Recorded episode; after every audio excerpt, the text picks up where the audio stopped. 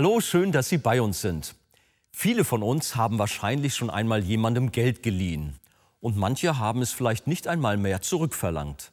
In der heutigen Predigt spricht Pastor Wolfgang Wegert über die Freigebigkeit der ersten Gemeinde. Wie sind Sie mit Ihrem Geld und Besitz umgegangen? Welche Motivation Sie dabei hatten und welche auf den ersten Blick paradox klingende Wirkung der Glaube auf unseren Umgang mit Geld und Besitz hat, hören Sie jetzt.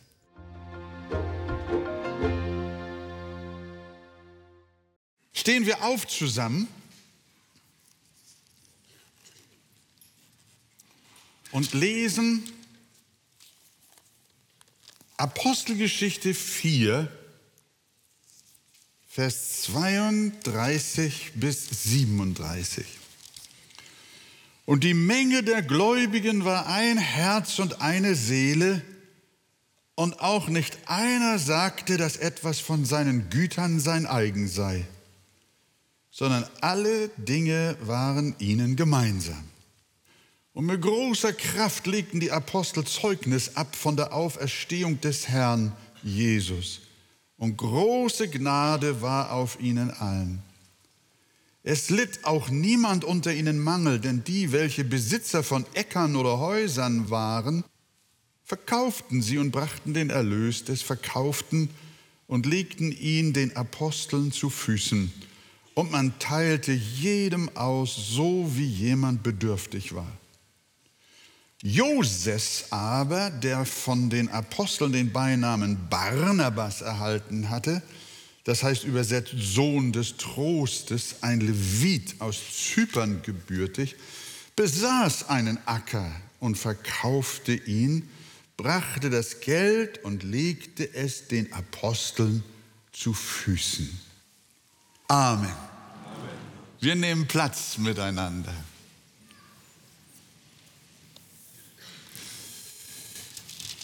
Ja, hier haben wir einen Abschnitt, der uns etwas über die Gemeinschaft und die Freigebigkeit der Gläubigen sagt. Einmal sehen wir, dass der Glaube eine lösende Wirkung hat. Er löst von der Bindung an irdische Dinge. Wir haben in Vers 32 gelesen, und auch nicht einer sagte, dass etwas von seinen Gütern sein eigen sei. So haben die Gläubigen ihre Vermögensverhältnisse betrachtet. Wir würden natürlich sagen, aber ihre Güter waren doch ihr eigen. Sie waren doch Eigentümer ihres Besitzes. Das waren sie. Aber der Glaube lehrte sie, dass es noch einen übergeordneten Besitzer gab, nämlich Jesus. Ihm gehören in Wahrheit alle Dinge und wir sind ja doch nur Verwalter. Das lernt man, wenn man zu Jesus kommt, wenn man gläubig geworden ist. Dann bekommt man ein wesentlich entspannteres Verhältnis auch zu den Dingen, die man hat, zu seinen Gütern, und zu seinen Erbschaften und zu seinem Konto und was immer wir haben. Und wir lernen, dass alle Dinge wir als Christen nur treuhänderisch von Gott empfangen haben. Du hast sie nur für eine gewisse Zeit bekommen, für eine Zeit lang. Und dann hört das auch wieder auf. Dann nimmt Gott sein Eigentum wieder zurück. Und dann fragt er nur, was hast du mit meinem Eigentum gemacht? Und wir müssen am Ende Rechenschaft ablegen, was wir mit den Leihgaben unseres gütigen Gottes gemacht haben. Denn die Erde ist des Herrn, sagt die Bibel. Und sie sagt auch, siehe, der Himmel und aller Himmel, Himmel und die Erde und alles, was in ihr ist, gehört dem Herrn, deinem Gott. Das sagt ein Gottloser nicht. Er sagt, das ist mein. Aber wenn er ein Christ geworden ist, dann sagt er, es gehört alles dem Herrn. Und deswegen hier unser Wort, Und keiner von den Gläubigen sagte, dass etwas sein eigen sei. Schöner Satz. Wir kennen die Geschichte von dem reichen Kornbauer, der hatte das noch nicht so erfahren. Der lebte nach dem Motto, je mehr er hat, je mehr er will, nie schweigen seine Wünsche still, aber Gott sprach zu ihm, du Narr, diese Nacht wird man deine Seele von dir fordern. Und wem wird dann gehören, was du angehäuft hast? Das gehört dir nicht.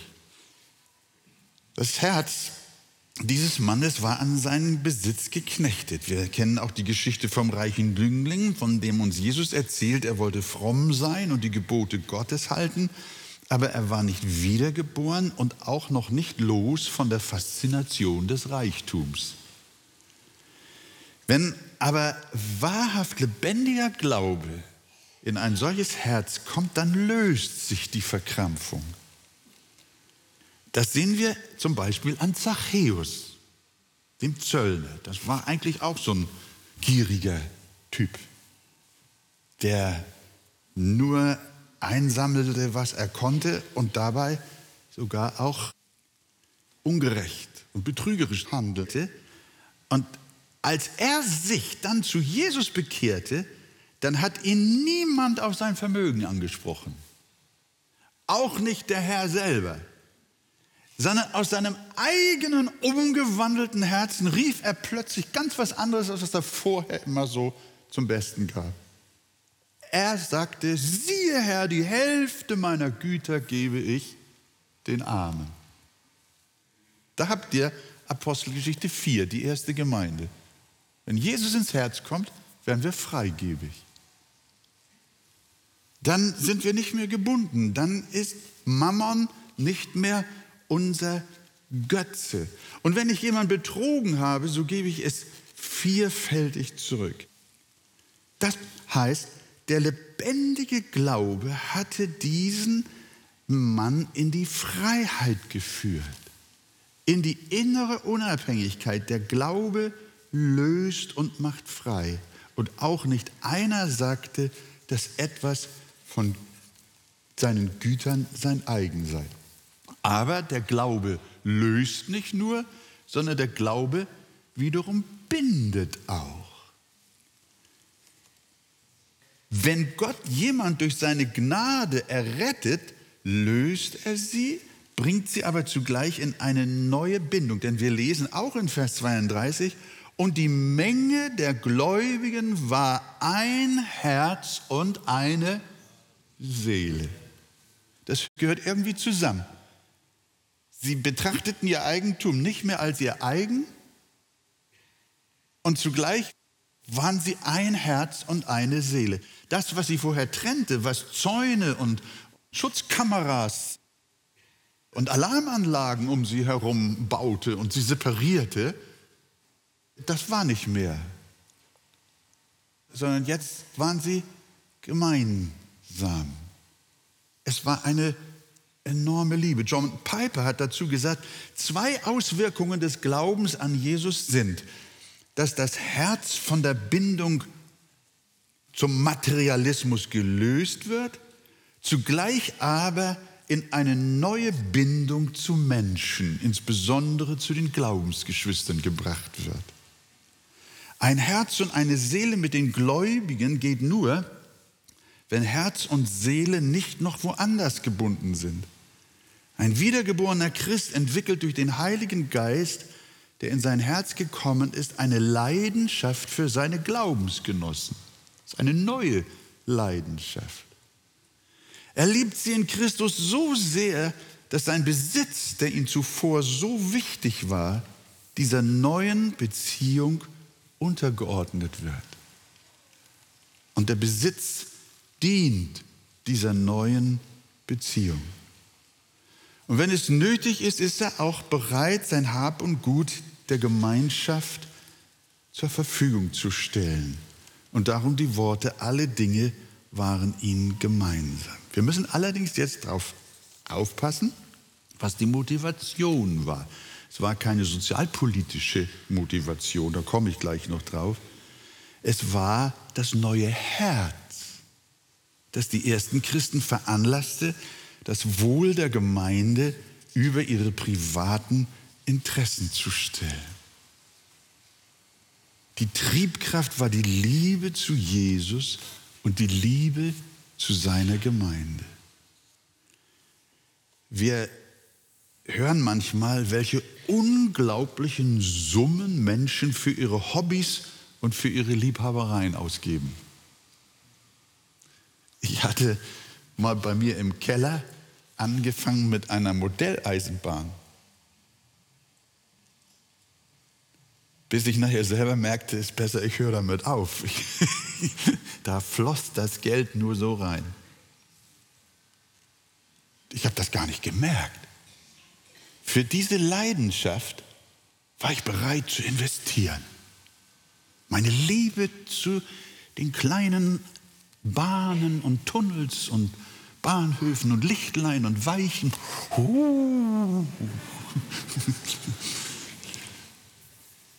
Das ist hochinteressant, dass man für das, was man liebt, auch bereit ist, etwas zu bezahlen, auszugeben. Und das, glaube ich, ist etwas.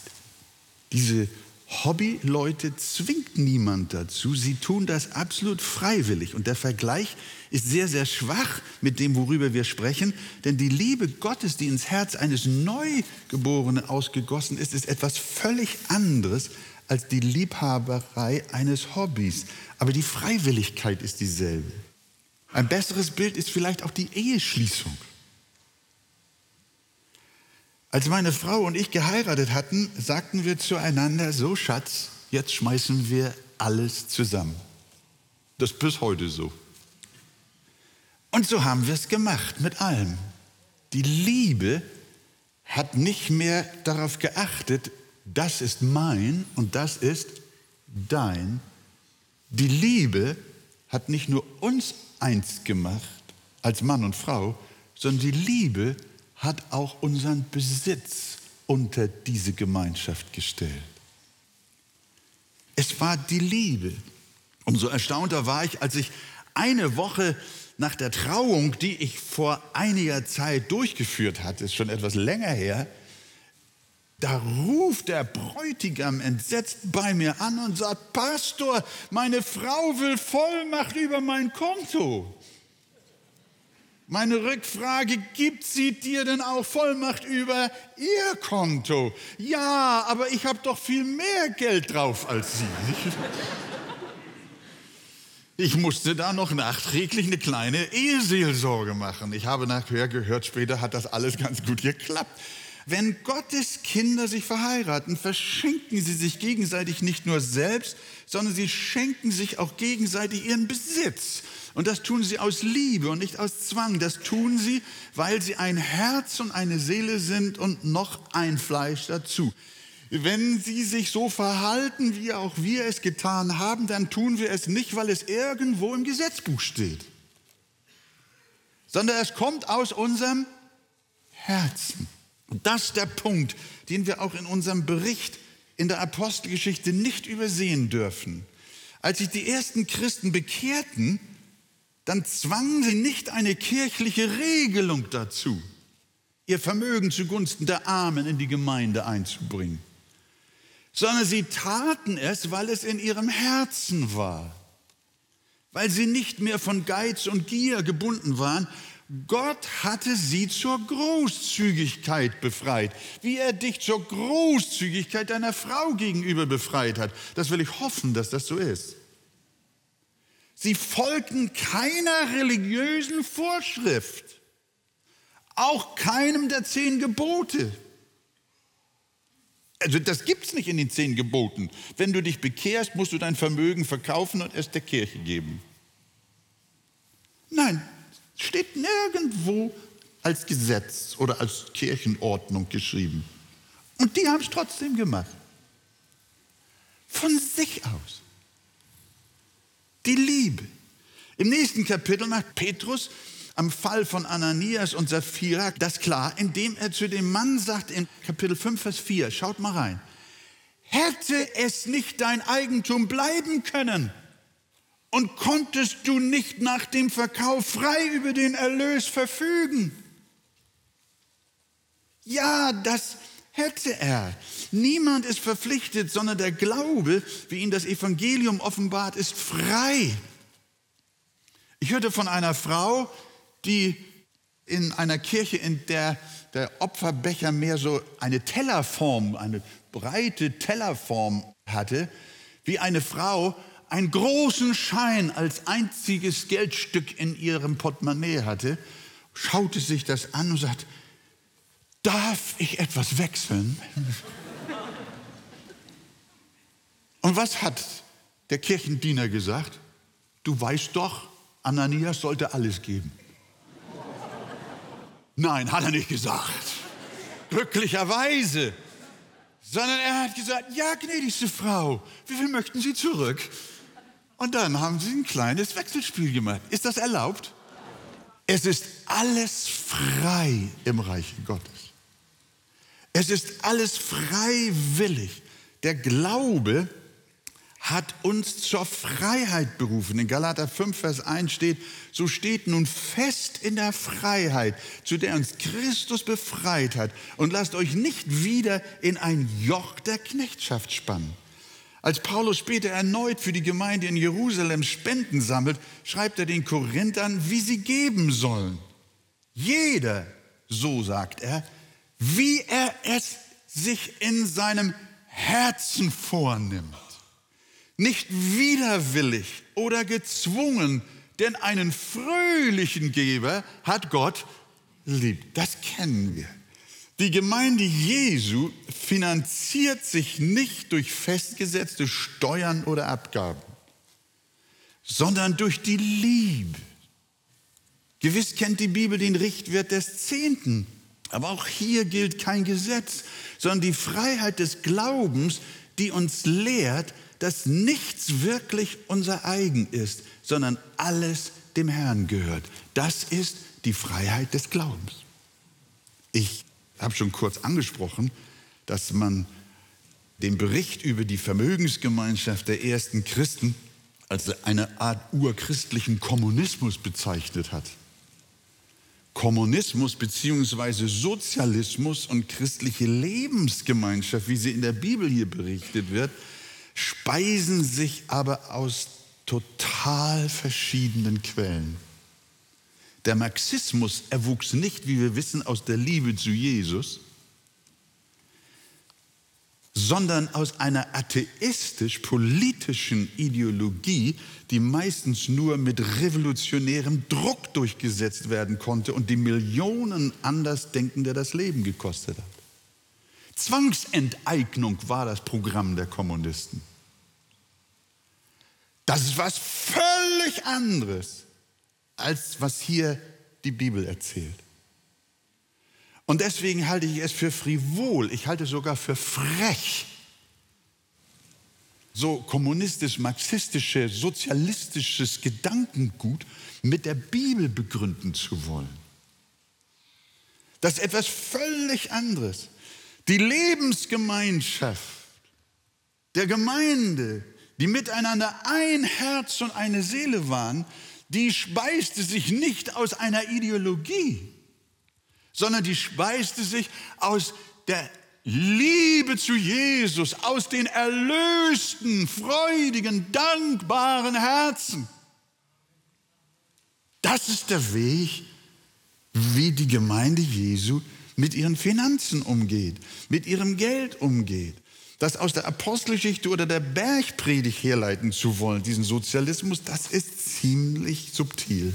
Nein, in der Bibel gibt es kein Gebot, dass jeder Christ seinen Besitz abgeben soll, auch nicht innerhalb der zehn Gebote, wie wir gesagt haben. Im Gegenteil, die zehn Gebote lehren den Schutz des Eigentums. Eindeutig. Was anderes ist es, wenn es heißt, du sollst nicht stehlen. Und wenn es heißt, und du sollst nicht begehren deines Nächsten Haus und alles andere. Das heißt also mit anderen Worten, Gott beschützt das Eigentum. Sonst kann eine Gesellschaft nicht leben, wenn andere einfach willkürlich darüber meinen, verfügen zu wollen und zu müssen. Nein, nein, die Bibel ist gesund. Sie ist heilsam. Und so verfügt in der Gemeinde Jesu jeder selbst über sein Vermögen. Aber als erlöster Christ hängt sein Herz nicht daran, sondern dient mit seinem Haus, mit seinem Grundstück, mit seinen Anlagen, mit seinem Ersparten, mit seiner Erbschaft, mit allem, was er hat, von ganzem Herzen dem Herrn. Der eine öffnet sein Haus zur Nutzung für die Gemeinde und der andere verschenkt es aus Liebe zu den Armen. Wir haben alles gesehen und alles kennengelernt, auch in unserer Gemeinde. Und wir müssen wirklich sagen, Gott ist treu zu uns gewesen und er hat uns in allem gesegnet und die einzelnen Gläubigen recht und wunderbar geführt. Könnt ihr Amen dazu sagen? Halleluja. Wahrer Glaube hat Auswirkungen auf unser Denken und Handeln, unter anderem in Bezug auf unser Geld und unseren Besitz. Wenn Sie vertiefende Ausführungen zu diesem Thema wünschen, empfehle ich Ihnen das Buch Das Evangelium Kennen und Genießen von Pastor Wolfgang Wegert. Lesen Sie besonders das Kapitel Ein lebendiger Glaube. Auf Wunsch erhalten Sie ein Exemplar kostenlos.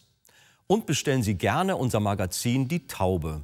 Darin finden Sie alle aktuellen Programmhinweise über die Ausstrahlungen der Fernsehkanzel sowie weitere Informationen zum Gemeinde- und Missionswerk Arche. Wir freuen uns über jeden Kontakt zu unseren Zuschauern. Sie erreichen uns per Brief, E-Mail oder zu nachfolgenden Zeiten unter der eingeblendeten Telefonnummer. Näheres zur evangelisch reformierten Freikirche Arche finden Sie im Internet. An dieser Stelle wollen wir allen Zuschauern, die für uns beten und uns auch mit ihren Spenden helfen, ganz herzlich danken. Damit haben Sie Anteil an der Verbreitung der guten Nachricht von Jesus Christus. Über eine Spende auf die eingeblendete Kontoverbindung würden wir uns sehr freuen.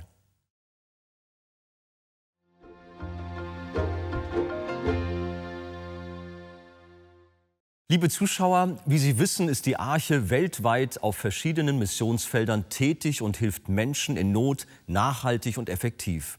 Besonders auch Kindern, die unter Armut, Krankheit, Bildungsmangel und Obdachlosigkeit leiden. Helfen auch Sie mit, diesen Kindern zu Weihnachten eine große Freude zu machen und unterstützen Sie unsere Aktion Hoffnung für Kinder. Einen Einblick in diese Arbeit gibt Ihnen der folgende Kurzfilm. Mit Ihrer Spende machen Sie diese wichtige Hilfe möglich. Wir sagen Ihnen herzlichen Dank.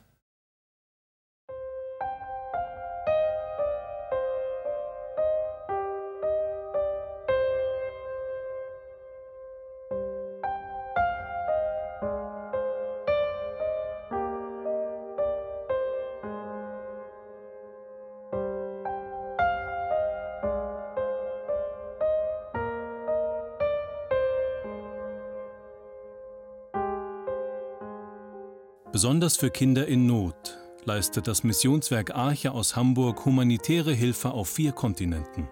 In Brasilien, Indien, Myanmar, Afrika, in der Ukraine und in Russland werden Suppenküchen sowie verschiedene Projekte für Waisen- und Straßenkinder unterstützt. Bedürftige und kinderreiche Familien werden mit Lebensmitteln versorgt. An Weihnachten sollen wieder viele sonst traurige Kinderaugen strahlen.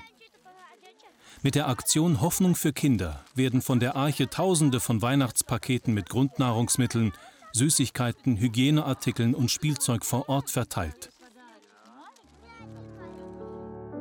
Daher kommt die Hilfe genau dort an, wo sie am nötigsten gebraucht wird.